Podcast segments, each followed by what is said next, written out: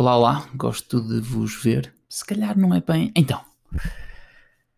Então, parece que existe aí uma dificuldade grande sobre a procrastinação. Eu até tenho dificuldade em dizer a palavra.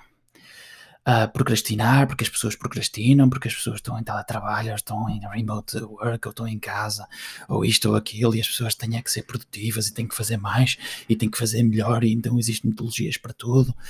Então, malta, procrastinar é ok procrastinar é essencial.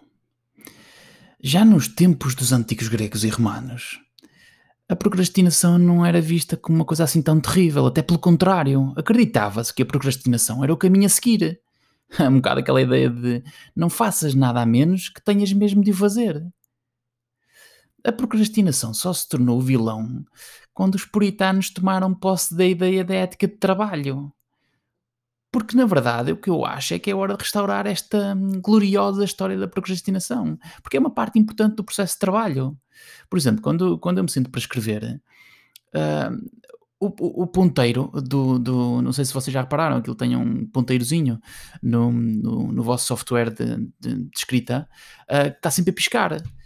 E aquele ponteiro pode ser contraproducente para a nossa produtividade e criatividade, porque um, uh, nós envolvermos-nos ativamente noutras atividades uh, ajuda a estimular o cérebro e, e, ajuda também a criar ruído. Uh, e então, a procrastinação não é nada prejudicial, é exatamente o oposto. Nós precisamos desse tempo de não atenção para, poder fornecer conteúdo convincente e forte. Um, e acredito, eu entendo, e é ok, não faz mal.